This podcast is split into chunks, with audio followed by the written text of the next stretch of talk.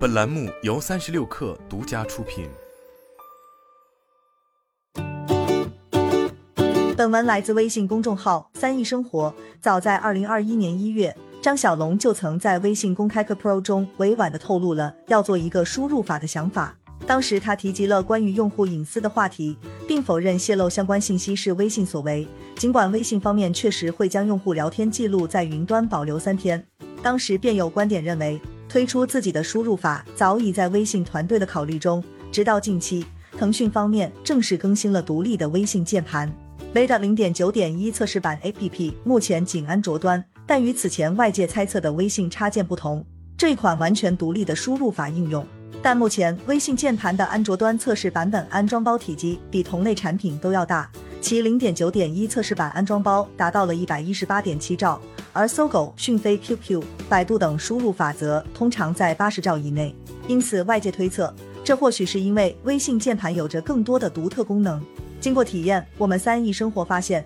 除了绝大多数同类产品都具备的多种键盘、语音转文字、表情、拼写检查、模糊拼音等功能外，微信键盘的拼写 Plus 功能可以说是充分展现了“生态”二字。在开启这一功能后，将能够根据输入的文字以小卡片形式呈现所匹配的内容，其中包括音乐、视频、图书、搜一搜、视频号以及公众号。并且值得注意的是，智能推荐中不仅会与 QQ 音乐、腾讯视频、微信读书等腾讯旗下应用链接，还自动出现诸如视频号、公众号等相关内容，甚至有些文字还会对应豆瓣的书影音评分系统。由此可见。这一功能并非完全只服务于微信生态和腾讯旗下的应用，并且未来也不排除会其用户使用率的提升，加入其他更多内容。不过，此前张小龙宣称推出微信输入法的本意是保护用户的隐私安全，而为了解决用户数据滥用等问题，首次启动微信键盘便会出现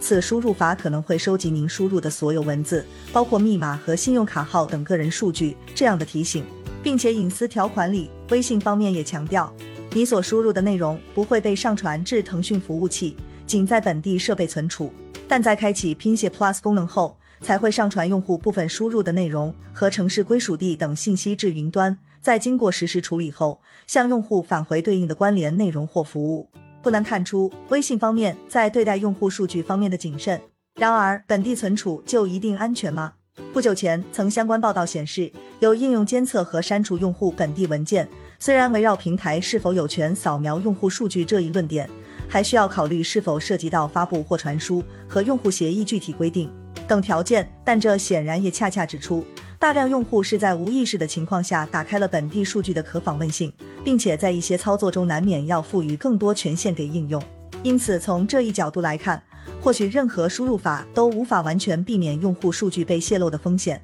事实上，用户数据的本地存储也并不是就完全没有了缺点。就像微信的聊天记录一样，虽然文本相对于图片、视频数据而言容量几乎不值一提，但长期累积也难免会给用户带来体积不断膨胀的焦虑。根据我们三亿生活实际体验发现，在安装微信键盘正常使用一天后，其用户数据和缓存就已超过一百五十兆。几乎远超其他同类产品对存储空间的占用。但不管怎么说，微信键盘作为对微信生态的又一补充，或将承接起连接搜索及腾讯其他产品的作用，并且在今年的公开课上，微信搜一搜也被称为微信生态的连接器。显然，基于微信内搜索功能地位的不断上升，一个相匹配的输入法也有望进一步高微信这一庞大流量池的复用率。更进一步来说，输入法也不只是为了优化用户输入文字的体验，还可以帮助用户更好的进行沟通，例如快速分享音乐、视频等，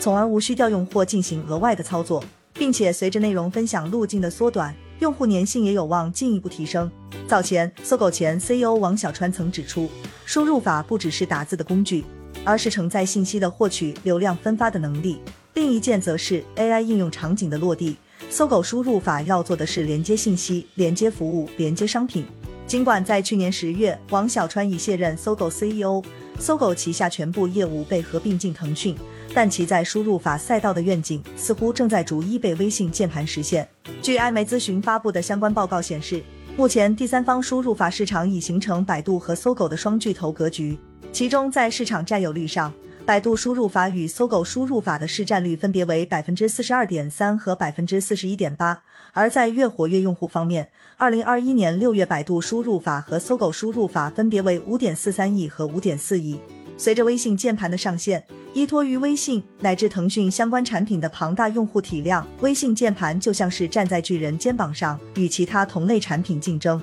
因此势必也将对竞品造成一定的威胁。并且微信极高的使用频率以及微信键盘诸多协同功能的加持下，其受到更多用户的关注，或许只是时间的问题。不过话又说回来，搜狗输入法而今的东家已是腾讯，所以即使其仍以独立产品的形式继续存在，但终究都属于腾讯旗下。这或许也正是微信键盘声称没有广告的底气所在。但对于其他的第三方输入法来说，一个强大的竞争对手俨然已经出现。